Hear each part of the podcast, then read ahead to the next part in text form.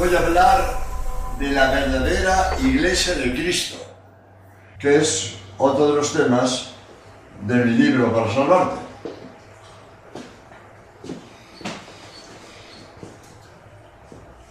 Según la mente de Cristo, su iglesia debe ser una, santa, católica y apostólica. Vamos a ver que esas notas, esas señales distintivas, se dan en la Iglesia Católica y solo en la Iglesia Católica. La Iglesia Católica es una, una. Jesucristo no fundó más iglesias que la que fundó en San Pedro. Le dijo a San Pedro, tú eres Pedro, y sobre esta piedra edificaré mi iglesia. Jesucristo habla en singular, no habla en plural. Funda una sola iglesia, no 700 iglesias. Hay más de mil iglesias cristianas. ¿Cuál es la de Cristo? ¿Cuál es la de Cristo? Eso vamos a ver. Que no todas las iglesias cristianas están fundadas por Cristo. Cristo fundó una en San Pedro.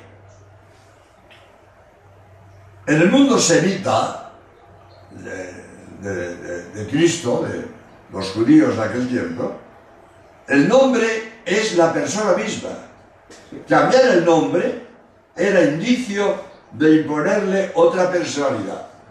Cristo le cambia el nombre a Pedro, era Simón, le llama Pedro, ahora hablaré de eso. ¿Y por qué? Porque le encarga una misión muy importante.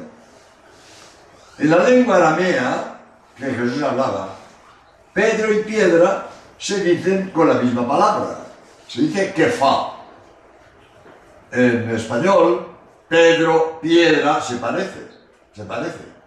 Pero en arameo era la misma. Tú eres fa y sobre esta fa edificará mi iglesia. Tú eres Pedro y sobre esta piedra edificará mi iglesia. Jesús hace un juego de palabras para expresar que Pedro es la piedra fundamental de su única iglesia. Como dice San Jerónimo, Mateo escribió en arameo, y en arameo, kefa significa roca. ¿Por qué digo esto? Porque a veces los protestantes, claro, no les conviene este texto. Y dicen que Cristo dijo otra cosa. Que no, que no fundó su iglesia en Pedro, dicen ellos. Se trata naturalmente de una piedra grande, de una roca, fundamento. Pues sobre una piedrecita, como dicen los protestantes, sobre una piedrecita no se edifica nada. La autenticidad de estas palabras ha sido negada de diversas maneras por críticos protestantes, pero recientemente el célebre teólogo protestante Oscar Kuhlman ha confirmado de la manera más convincente. Nadie acepta hoy la teoría de la interpolación posterior por su carácter semítico y porque aparece en todos los códices. Cristo cambió a Pedro su nombre. De Simón le puso Pedro, piedra, roca, fundamento, fa porque lo iba a hacer fundamento de su iglesia. Cuando la Biblia se cambia de nombre a alguien, lo dije antes, es porque esta mutación es efectiva. Le ponen el nombre de acuerdo con la misión que le encargan. Jesucristo, además, quiere ser el único pastor de su único rebaño. No mil rebaños, uno. Este rebaño se lo entregó a San Pedro antes de partir de este mundo. Y ya nos advirtió que todo reino desunido no subsistirá, se arruinará. Es decir, que si la iglesia debe permanecer hasta el fin de los siglos, debe permanecer una, unida. Segundo, Cristo quiere a su iglesia santa. ¿La quiere santa? Dice, primero, santificar. ¿Qué es santificar? Santificar es dar la vida de gracia. Fue el primer objetivo de la vida de Cristo. Cristo vino a hacernos santos, para que salvemos el alma. Por lo tanto, santificar es el primer objetivo de la Iglesia, y lo hace por medio de los sacramentos. Dice San Pablo que Cristo amó a su Iglesia y se sacrificó por ella para santificarla, para hacerla santa. Cristo nos eligió para que seamos santos. Esta es la voluntad de Dios, vuestra santificación.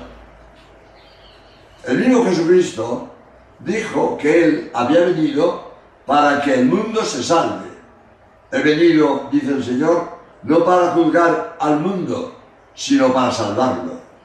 Al enviar a sus apóstoles por el mundo les dijo, y y enseñar a todas las gentes, bautizándolas en el nombre del Padre y del Hijo y del Espíritu Santo, y enseñándoles a guardar todas las cosas que yo os he mandado. Predicad a todas las escrituras, el que creyere y se bautizare, se salvará. El que no creyere será condenado. Es decir, la iglesia fundada para llevar los hombres a la gloria debe ser santa, porque el camino de la salvación es la santificación. Cristo quiere su iglesia una y santa. También la quiere apostólica. El nombre de católica, para designar a la iglesia fundada por Cristo, se remonta a principios del siglo II. La empleó San Ignacio de Antioquía, discípulo de San Juan. Católico significa universal. Jesucristo fundó su iglesia para todos los hombres y para todos los tiempos. Decía él, predicad a todas las gentes, ir por todo el mundo, yo estaré con vosotros hasta el final de los tiempos. Esto evidentemente supone que los apóstoles tendrían sucesores, pues ellos en su corta vida no podían predicar por todo el mundo y a todas las criaturas, ni iban a vivir hasta el fin del mundo. Cristo que la su iglesia, una, santa y católica universal, y además apostólica. Apostólica significa que la iglesia verdadera tiene que entroncar con los apóstoles, en quienes Cristo fundó su iglesia.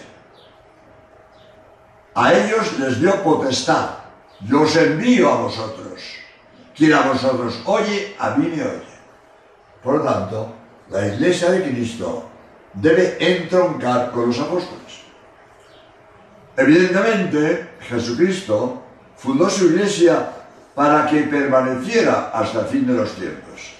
Yo estaré con vosotros hasta la consumación de los siglos. Esto quiere decir que la iglesia fundada por Cristo es indefectible, durará hasta el último día y permanecerá tal como fue constituida por Cristo.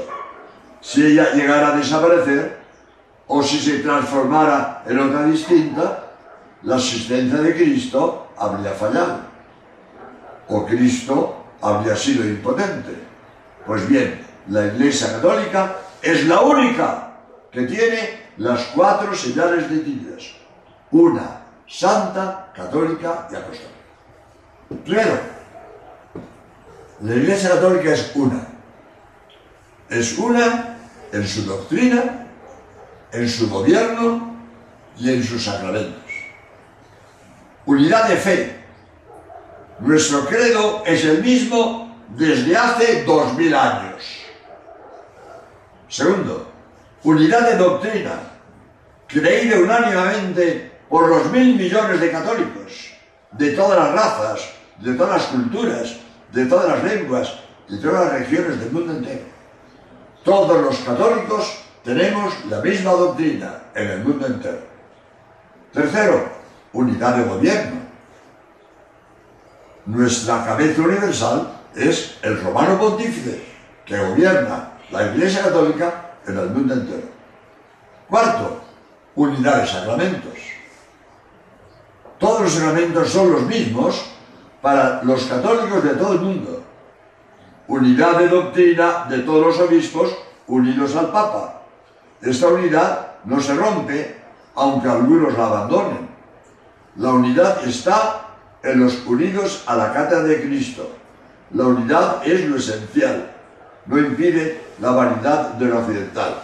Sí, después hablaré, quizás, de que dentro de la Iglesia Católica hay algunas variedades.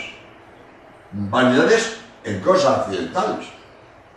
No sé si alguno de ustedes ha tenido ocasión de ir a misa del rito oriental. Es católica. Rito oriental católico, pero distinto el nuestro. Muchos cantos, mucho incienso, muchas, eh, mucha procesión, son distintos, ritos distintos, pero el mismo sacramento. Es decir, que dentro de la Iglesia Católica hay unidad en lo fundamental y variedad en lo accidental.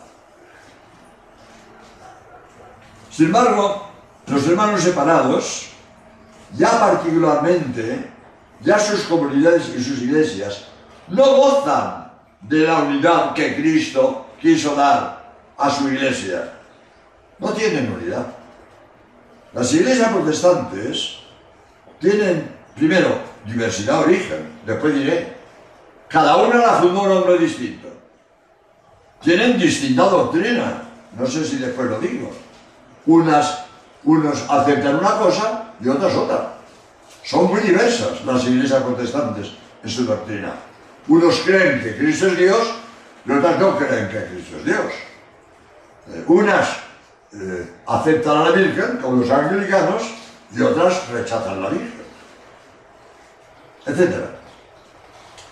Los protestantes no se ponen de acuerdo ni siquiera en el número de los sacramentos. Cada cual va a su aire. Son distintas unas de otras. La libre interpretación de la Biblia de los protestantes lleva naturalmente a multitud de errores, de herejías y de desunión. De ahí que haya más de dos mil denominaciones protestantes que están catalogadas en una enciclopedia eh, eh, mundial de, cristiana de Oxford. La interpretación individual de la Biblia lleva a un subjetivismo arbitrario que hace prácticamente imposible la unidad de doctrina. Entre ellos reina un tremendo desbarajuste doctrinal sobre lo que hay que creer y sobre, sobre lo que no hay que creer. En cambio, en la Iglesia Católica, el magisterio oficial de la Iglesia nos une a todos los católicos. Esta unión de doctrina se lleva a cabo mediante la autoridad infalible del romano pontífice. Otro día hablaré de la infalibilidad del Papa. Pero ahora nos une la infalibilidad del Papa, cuando enseña lo que es obligatorio para salvarse. Todos los concilios son doctrina de la Iglesia, pero el Concilio Vaticano II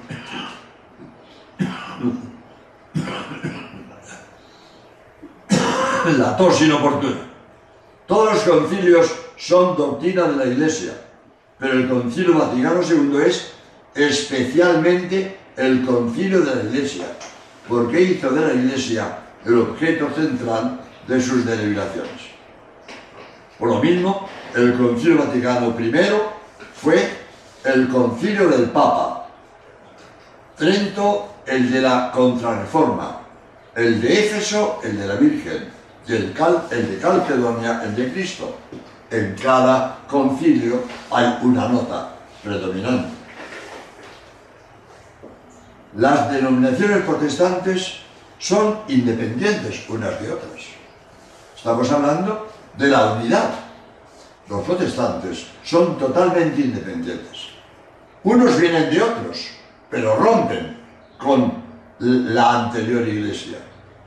Las iglesias protestantes de hoy vienen de Lutero, de Calvino y de Enrique VIII, las tres cabezas del protestantismo. Del luteranismo salieron las iglesias evangélicas reformadas, del calvinismo los presbiterianos y los mormones, y de los anglicanos salieron los metodistas, los episcopalianos, los presbiterianos, los pentecostales, los bautistas, los adventistas y de estos los testigos de Jehová. Se van peleando entre sí y se van independizando. Entre los protestantes hay muchísimas divisiones en la determinación de cuáles son los puntos fundamentales que hay que creer. No se ponen de acuerdo ni en el número de los sacramentos, ni en la eternidad del infierno, ni siquiera en la divinidad de Cristo. No se ponen de acuerdo. Recientemente se ha despertado, esto es interesante, recientemente se ha despertado en el protestantismo un movimiento de unión, pues comprenden que Cristo estableció unidad en su iglesia. Ha surgido en ambientes protestantes el deseo de un magisterio que unifique la enorme disparidad de opiniones entre los protestantes. Así se lo oí yo en una conferencia en el puerto de Santa María, en Cádiz, en España, el 10 de enero de 1998, al padre jesuita Eduardo López Alpitarte, profesor de la Facultad Teológica de Granada. Este movimiento ha suscitado en el protestantismo, este movimiento suscitado, me he equivocado, este movimiento de unión suscitado en el protestantismo, hay que agradecérselo a Dios, porque puede ser el camino eficaz para llegar a la unidad que Cristo pidió al Padre para su iglesia. El concilio ha reconocido que es un movimiento inspirado por el Espíritu Santo. Debemos orar mucho para que pronto sea realidad el deseo de Jesús, que todos los que creemos en Él formemos un solo rebaño con un solo pastor. Porque en la iglesia anglicana se cree en la Santísima Virgen, se cree que es Madre de Dios, tienen imágenes de ella en sus iglesias y se les canta la misma sangre que los católicos. Los anglicanos y los católicos nos parecemos mucho en el culto a la Virgen. Por eso esperamos que la unión con los anglicanos se realice pronto. Veremos lo que Dios quiere. Pero deseamos, también entre ellos, ¿eh? Un gran acercamiento de los anglicanos a la Iglesia Católica. El 16 de mayo del 2005 se presentó en Seattle una declaración conjunta de la Comisión Internacional Anglicano-Católica en la que se aceptan por ambas iglesias que María es Madre de Dios, su Inmaculada Concepción y la Asunción, y también que se debe orar a María y a los santos pidiéndoles su intercesión sin que esto empañe la mediación de Cristo. Es decir, está claro que la iglesia anglicana está cercana a la iglesia católica. Quiera Dios que pronto nos unamos. Tercer punto. La iglesia católica es santa, como quería Jesucristo. La iglesia católica santa en su doctrina, en su moral, en sus medios de santificación, que son los sacramentos, y en sus frutos. Esto no quiere decir que todos los católicos sean santos. Esto es imposible dada la libertad humana. Entre los católicos hay santos y hay pecadores. Hay buenos, malos y regulares. La Iglesia condena la mala conducta de toda persona. Precisamente los malos son malos por no cumplir lo que enseña la Iglesia Católica. No se puede atribuir a la Iglesia los pecados de los malos católicos. Es decir, es como ser un árbol. Porque hay fruta podrida en el suelo, digo que el árbol no da buen fruto. No. Mirad la fruta pujante que cuelga de las ramas, no la fruta podrida caída del árbol. Para ver lo que es la Iglesia Católica hay que mirar los santos, que son la expresión de lo que es la Iglesia. Los santos que han vivido en plenitud la doctrina católica. No te fijes en los pecadores, que es la fruta podrida caída del árbol de la Iglesia. Por lo tanto, a veces la gente se escandaliza de que hay malos católicos. Pues sí hay malos católicos, porque la debilidad humana es así, y hay católicos pecadores. Pero los pecadores lo son por no cumplir lo que quiere la Iglesia. La Iglesia es santa, nos anima a la santidad, nos ayuda a la santidad, pero no puede evitar que haya malos católicos y que haya pecadores.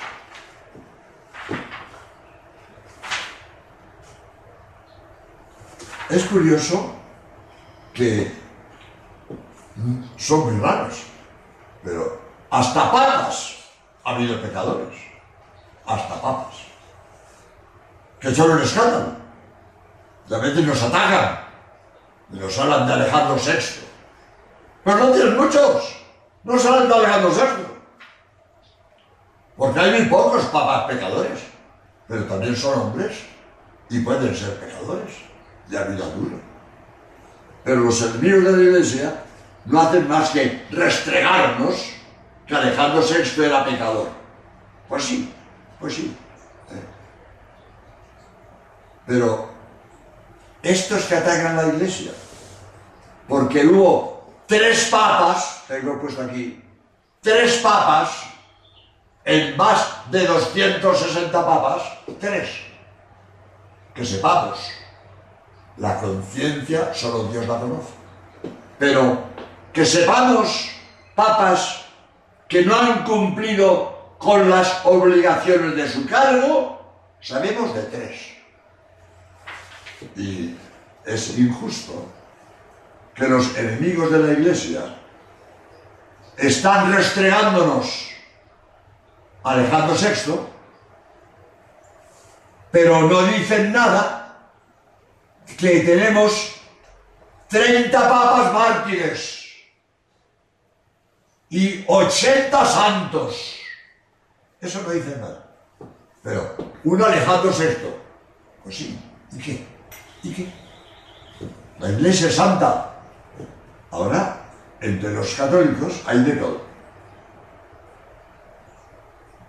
A los que acusan a la iglesia de esto, digo, digo, enséñame otra iglesia que tenga más mártires que la iglesia católica, más misioneros que la iglesia católica, más mujeres que se han consagrado por entero a vivir para Cristo.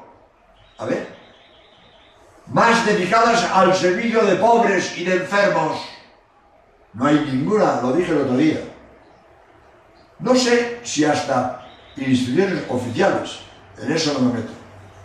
Pero instituciones particulares, no hay en el mundo ninguna que haya hecho por los pobres lo que hace la Iglesia Católica. Y muchos heroicos. ¿Cuántas leproserías? El, el apóstol, el padre Damián, apóstol de los leprosos en Molokai. Y hoy, ¿cuántos en, en establecimientos católicos para enfermos de SIDA? Bueno, hace poco, en Cancún, he visitado un centro de enfermos de SIDA llevado por brujas. No hay ninguna institución que haya que se dedique tanto a los enfermos, a los pobres, a los necesitados. La iglesia es santa, santa, aunque no todos los católicos somos santos. Si para entrar en la iglesia católica hubiera que ser santo, pocos podrían entrar. A decir ninguno, porque el que se, el que se considere santo es un soberbio, pues ya, ya, es un pecador. No entraría nadie. Si para entrar en la iglesia hay que ser santo, no entraría nadie. En la iglesia entran buenos y malos. Ahora, los buenos se santifican y los malos no cumplen.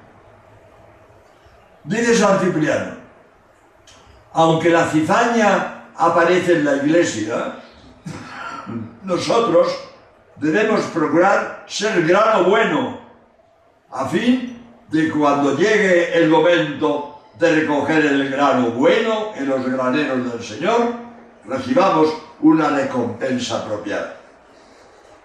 En la historia de la Iglesia se entrecruzan las luces y las sombras. La Iglesia ha reconocido siempre que ella, a pesar de ser una comunidad santa, acoge en su seno a hombres pecadores. Todos los miembros de la Iglesia están sometidos a la tentación, a la infidelidad y al pecado. Los malos católicos son malos por no cumplir lo que quiere la Iglesia. La finalidad de la Iglesia es hacer santos. Por eso, los que han vivido la plenitud del catolicismo han sido unos santos, unos héroes, unos bienhechores de la humanidad. Basta citar nombres como San Vicente de Paul, San Raimundo de Peñafort, San Pedro Nolasco, San Pedro Claver, San Juan de Dios, San Juan Bosco, y de estos héroes. Voy a citarlo, en fin, todos ellos, pero me viene a la cabeza dos.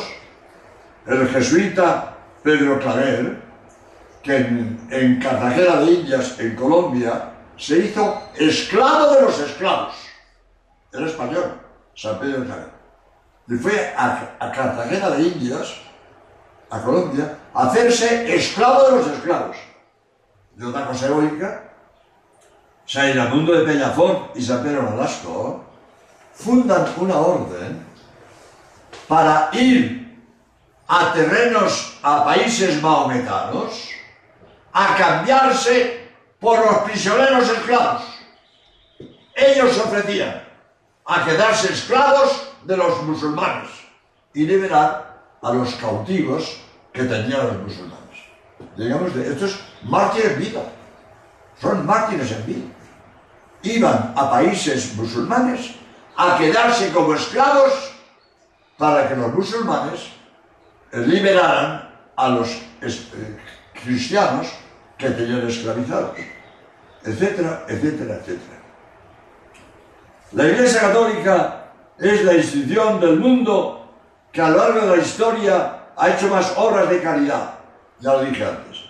Asilos de ancianos y huérfanos, atención a enfermos y leprosos, etc. Y ha tenido más personas que han consagrado su vida totalmente a Dios, sacerdotes y religiosos. Y ha ofrecido más sangre por amor a Cristo, miles de mártires. Ahora bien, a veces me dicen, no sé si lo oí después, lo voy a decir de memoria. A veces me dicen, padre, pero también hay protestantes excelentes personas. Y hay ateos excelentes ellos, sí. No hay duda, no hay duda. Un protestante puede ser una buena persona, pero está equivocado. Su iglesia la fundó un hombre, no fundó Cristo y su buena voluntad no convierte el error en verdad. Este protestante no está en la iglesia de Cristo. Será buena persona, pero está equivocado. No está en la iglesia fundada por Cristo. Por lo tanto, su buena voluntad no convierte su error en verdad. Y el ateo puede ser buena persona también. Puede ser buena persona. En la vida normal sí. Pero en los casos límites, el ateo no tiene motivación. Si el ateo se le presenta la tentación de hacer algo mal hecho y no se va a enterar nadie, fácilmente cae en la tentación. El católico no. Tiene un Dios que lo ve, un Dios que le va a juzgar. Y aunque no se entere nadie, Dios se entera. El católico tiene una motivación para no caer en la tentación. El ateo no. En la vida normal, pues sí, es buena persona. Pero hay situaciones límites donde el no hacer lo malo es heroico. Y el que es ateo no tiene motivación para ese heroísmo. No se va a enterar nadie, ¿qué más da? Puede caer en la tentación. Por lo tanto, digo, fuera de la Iglesia Católica también hay virtud, no lo negamos, también hay virtud. Pero el error, la buena voluntad, no, conviene no convierte en error en verdad, ni la buena voluntad mm, es suficiente para vencer las tentaciones en casos límite. Pues más o menos es lo que voy a leer. No negamos que puede haber protestantes virtuosos, de buena fe, porque los hay. Pero el principio protestante de que las buenas obras no son necesarias para salvarse lleva naturalmente al indiferentismo y frialdad religiosa. Es otro de los temas, eh, lo toqué también en otro, en otro tema, hablé de esto también, que los protestantes dicen que basta la fe, que basta la fe, que no hace falta las obras. Pues están equivocados. Cristo repitió montones de veces que si quieres ganar la vida eterna, que guarde los mandamientos, que hagas buenas obras. Lo dijo mil veces. Dicen los protestantes, eh, eh, Cristo murió por todos, todos somos salvos. Las buenas obras no hacen falta. Cristo nos ha salvado con su muerte. Pues no entienden, no entienden. Cristo con su muerte abre las puertas del cielo. Pero hay que entrar. Hay que entrar haciendo buenas obras. A mí no me basta que Cristo con su muerte haya abierto la puerta. Si yo no camino, si no hago buenas obras, si no entro, de nada me sirve que Cristo haya muerto por mí. Cuando eso es. Cristo murió por todos, todos somos salvos. Las buenas obras no hacen falta, no Señor. Cristo dijo que hace falta las buenas obras. Él abrió la puerta, pero hay que esforzarse, lo dice Cristo, camino estrecho y puesta arriba. Hay que entrar. Y para entrar en el cielo hay que hacer el bien. No basta que Cristo haya abierto la puerta. Los protestantes dicen que la Iglesia Católica se corrompió a partir de Constantino y que Lutero la reformó. Voy a ver lo que digo, después diré lo que se me ocurre. Aparte de que esto no es cierto, esto de que eh, la iglesia se corrompió a partir de Constantino, aunque esto no es cierto, aun admitiendo defectos en elementos de la iglesia, si fuera verdad que la iglesia católica dejó de ser la verdadera iglesia de Cristo, entonces Cristo hubiera fallado en su promesa. Dijo Cristo, yo estaré con vosotros hasta el final de los tiempos y las puertas del infierno no prevalecerán. La promesa de Cristo garantiza que la iglesia no puede fallar cuando señala el camino de la salvación. Cristo no dijo que en su iglesia no habría defectos, no, sino que vencería el mal. y el mal no podía contra él. Pero voy a decir una palabra sobre Lutero. Primero, Lutero era católico. Lutero era sacerdote. Lutero era religioso. Se peleó con el Papa, rompió con el Papa y se independizó. Y del luteranismo vienen un montón de iglesias protestantes que se pelearon entre sí. Pero quiero decir esto, porque estoy hablando de la santidad de la iglesia. Lutero tenía razón que la iglesia en su tiempo tenía defectos. Pues sí, sí. La iglesia, lo que tiene de Dios, perfecto. Pero lo que tiene humano, pues tiene defectos. La iglesia tuvo defectos ayer, tiene defectos hoy y tendrá defectos mañana. Porque la iglesia está formada por hombres. Los hombres somos limitados, nos equivocamos y hasta podemos ser pecadores. Que la iglesia tuviera defectos en tiempos de Lutero es cierto. Pero que Lutero, para reformar la iglesia, rompa con la iglesia y se independice, se equivocó. Se equivocó. Ha habido muchos santos reformadores de la iglesia. Muchos santos. Pero para reformar la iglesia, no rompieron con la iglesia. Se quedaron en la iglesia y con su virtud reformaron la iglesia. Y Lutero, ¿qué hizo? Romper con la iglesia. Todo buen hijo, si ve defectos en su madre, con cariño, procura corregirla. Pero si el hijo se va de casa pegando un portazo, eso no es buen hijo. Si Lutero vio defectos, que procure reformar los defectos, pero no irse de casa pegando un portazo. Eso no es de buen hijo. Por lo tanto, repito, que la iglesia, en tiempos de Lutero, tenía defectos. Hay que reconocerlos. Pero también tiene defectos hoy y los tendrá mañana. La parte humana de la iglesia es limitada. Puede tener defectos, pero no hay derecho o, no es correcto marcharse de casa pegando un portazo. Eso es lo que dice Lutero, pero no lo que hacen los santos reformadores de la iglesia. Tercer punto, o cuarto, la iglesia además es católica, es universal. La iglesia no tiene fronteras. Está abierta a todos los hombres.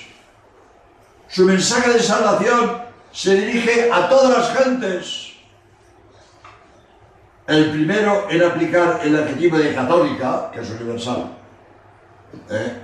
a la iglesia fundada por Cristo es San Ignacio de Antioquía.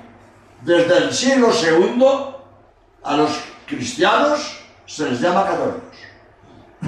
Antes durante siglos, cristiano y católico era lo mismo. Hoy, algunas sectas protestantes nos han robado el nombre.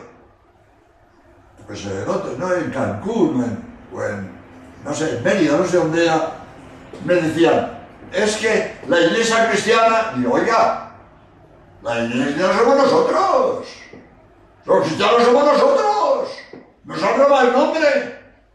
¿Con qué derecho se llaman cristianos? si los cristianos somos nosotros. Esta iglesia protestante que era cristiana nos han robado el nombre. Que se pongan otro. No el nombre de cristiano, que es nuestro. Desde el siglo II, cristiano y católico es lo mismo. Pues la iglesia católica se ha extendido por todas las regiones de la tierra.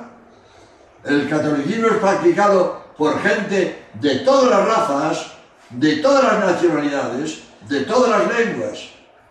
En el Concilio Vaticano II se reunieron más de 2.500 obispos de 100 nacionalidades distintas.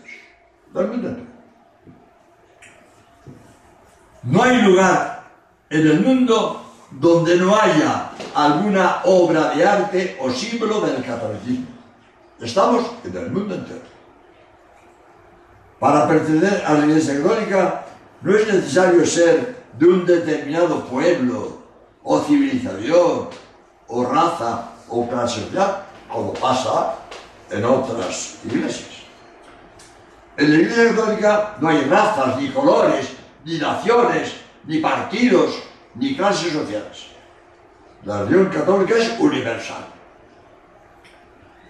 Y consolador para nosotros, y conviene que se sepa, la Iglesia Católica está a la cabeza de todas las religiones del mundo. La religión donde hay más, más gente en la Iglesia Católica. Datos. Los católicos somos más de mil millones.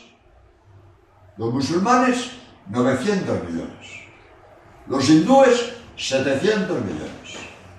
Los protestantes, 600, también 600 millones. Los budistas, 300 millones.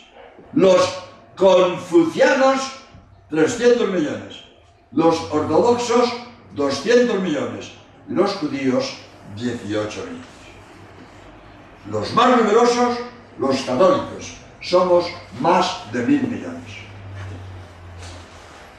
En, Europa, ah, me salto la línea, verdad. De los 6.000 millones de habitantes de la Tierra, el 18% son católicos. En Europa somos católicos el 40%. En América del Sur el 90%. La voluntad de Cristo es, sin embargo, que se establezca la unidad de todos los hombres y de todos los pueblos para que tengan acceso a la salvación. Pero la Iglesia Católica tendrá que ser siempre misionera y todos los cristianos están obligados a colaborar en esta acción misionera, evangelizadora de la Iglesia. Las iglesias protestantes son de escasas proporciones comparadas con la Iglesia Católica. Una iglesia pequeña no puede ser la verdadera Iglesia de Cristo, que tiene que ser universal. Esta universalidad de la Iglesia Católica se extiende a todos los hombres de todos los tiempos, de todas las razas, de todas las clases sociales. En cambio, las herejías protestantes son excluyentes.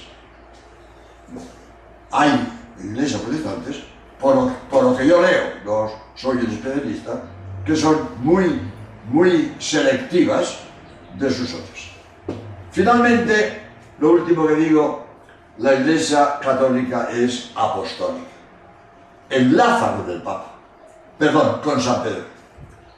La Iglesia Católica es apostólica. Tiene sus raíces en los apóstoles. El Papa, nuestro jefe, entronca en perfecta y jamás interrumpida concatenación con San Pedro, el jefe de los apóstoles.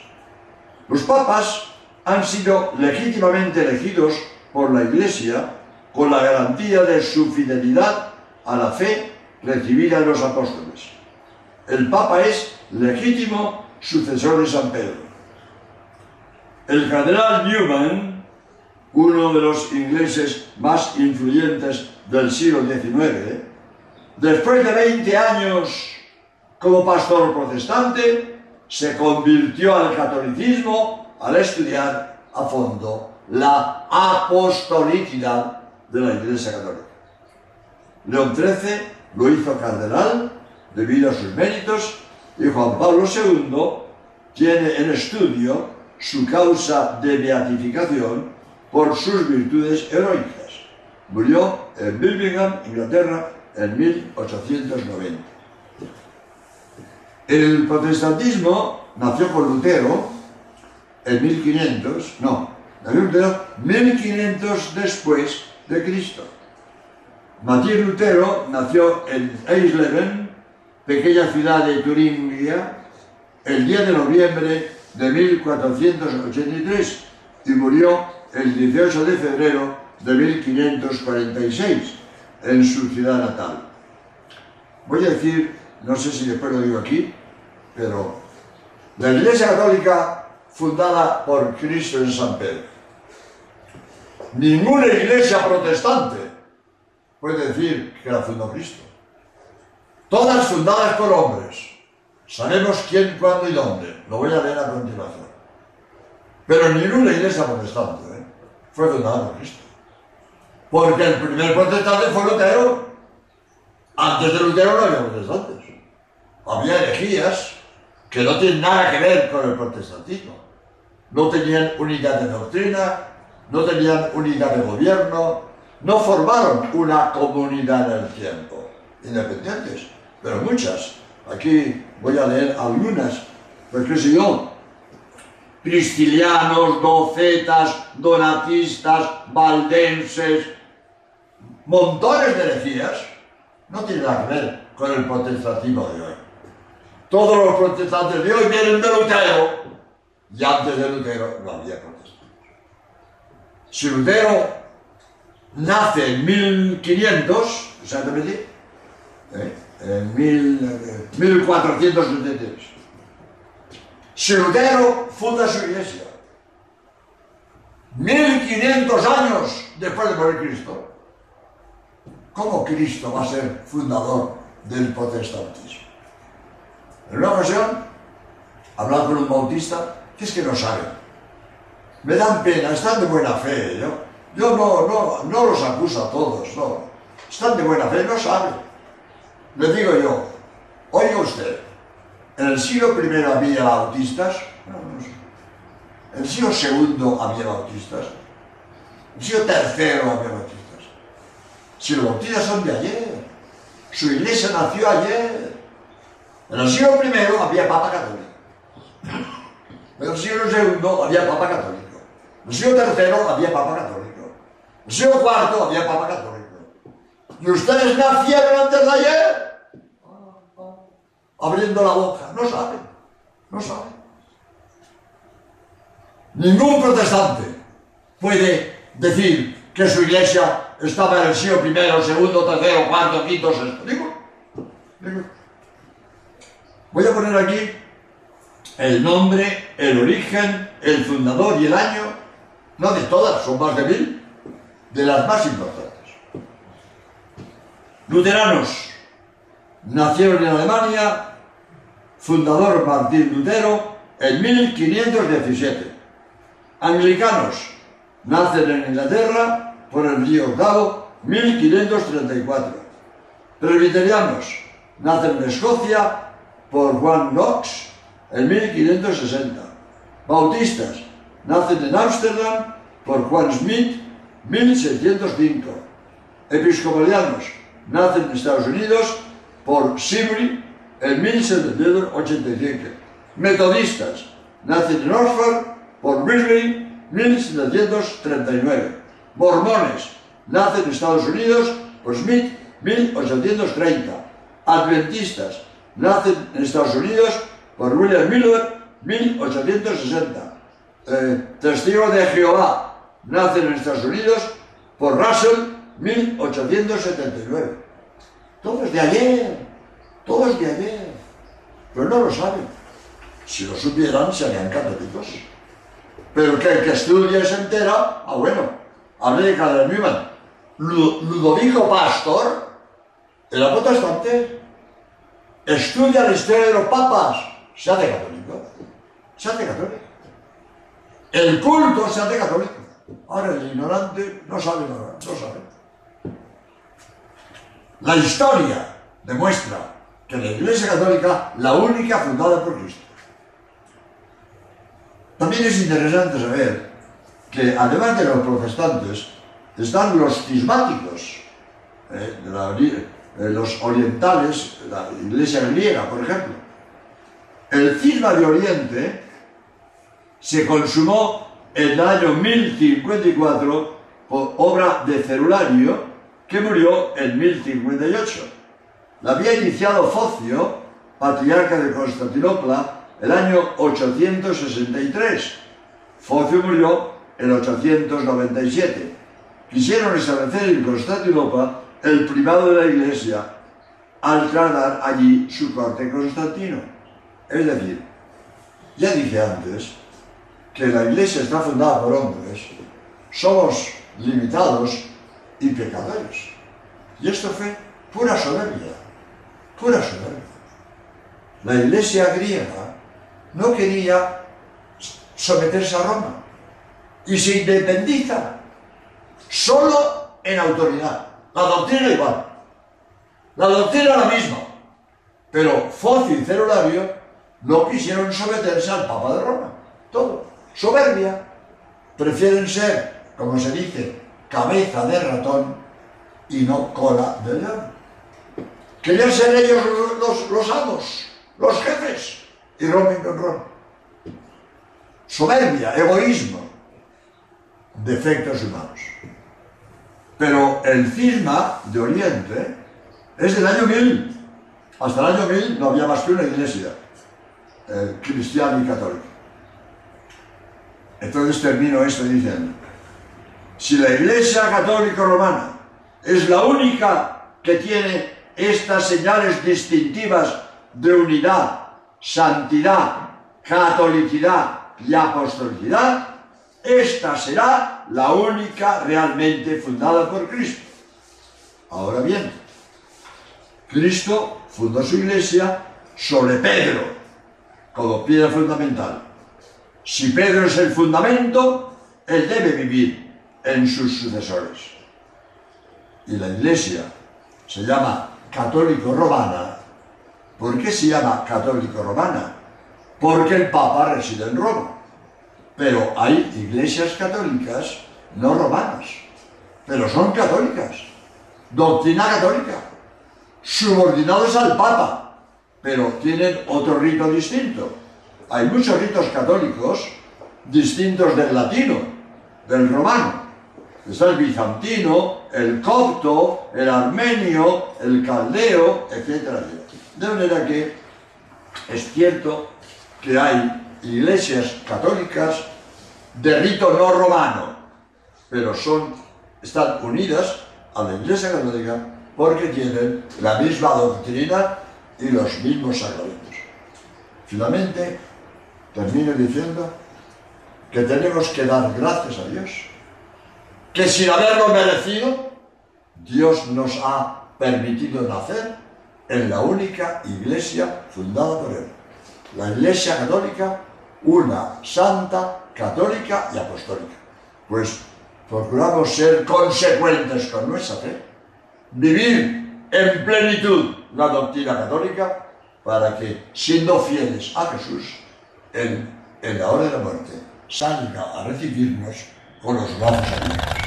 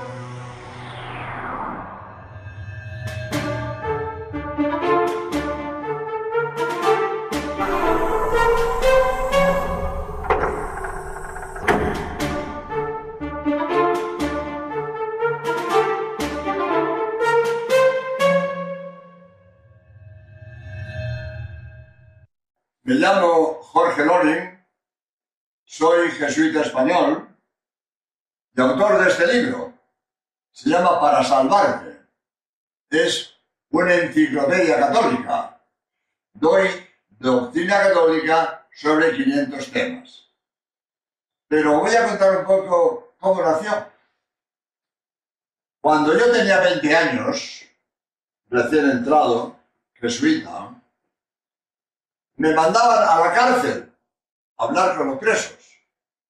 Y yo me di cuenta que aquellos hombres tenían un cacao mental. Pensaban que la iglesia dice lo que dice, ¿eh? que es verdad lo que es mentira. Total, yo pensé, había que darles un libro para que se informen de la verdad católica. Pero en aquel tiempo, estoy hablando del año 40, yo ahora tengo 80 años. Pero el año 40, pues, era un jovenzuelo. Pues, eh, Yo en aquel tiempo solo tenía o el catecismo de primera comunión de Ripalda o Estete, o un ladrillo, eh, como es el libro de ahora, un ladrillo del padre del niño. Y ninguno de los dos era apto para los presos. Pensé, voy a hacer un, un resumen del padre Milaniño, del gordo, para dar a los presos. Entonces, empecé, resumí aquel, aquel ladrillo gordo en 100 páginas. Y em, empezó a difundirse, primero el porticopista, después el intelectual, que aquel librito de 100 páginas hoy tiene más de mil, más de mil. El libro tiene más de 60 ediciones. Eh, pues casi ya llega al millón y medio de ejemplares. Y no hay dos iguales. Cada año la completo, la actualizo, la reformo. No hay dos iguales. Bien, pues como el libro ha tenido tanta difusión, se me ha ocurrido una cosa. Ponerla en CD y en DVD. Y así, pues se difunde mucho más. Porque ahora es el libro hablado. ¿Qué hago? Expongo temas del libro, pero los explico y los enriquezco con anécdotas, con cosas que se me ocurren. De esta manera, pues se difunde más y se enriquece el libro. Lo que pasa es que en, en los discos no puede haber citas a pie de página. El libro tiene 5.000 citas a pie de página. Pero en el disco no pueden salir las citas. Yo digo, todo lo que digo, pongo la fuente. Notas a pie de página. ¿De dónde saco la idea? Notas a pie de página. Pero en el disco no salen estas notas. El que quiera las notas tendrá que comprar el libro. Pero en fin, las notas enriquecen, pero las ideas las expongo. Bien, pues quiera Dios que este trabajo que hemos hecho de poner en discos de CD y DVD el libro para salvarte ayude a muchas gentes para que se informe y se convenza de la verdad de la Iglesia Católica y de esta manera le ayudemos a que sea coherente y viva su catolicismo en plenitud para de esta manera tener la dicha en la hora de la muerte de que Cristo nos reciba dándonos un abrazo por haberles sido fiel en esta vida. Espero que estos discos sean de mucho provecho espiritual.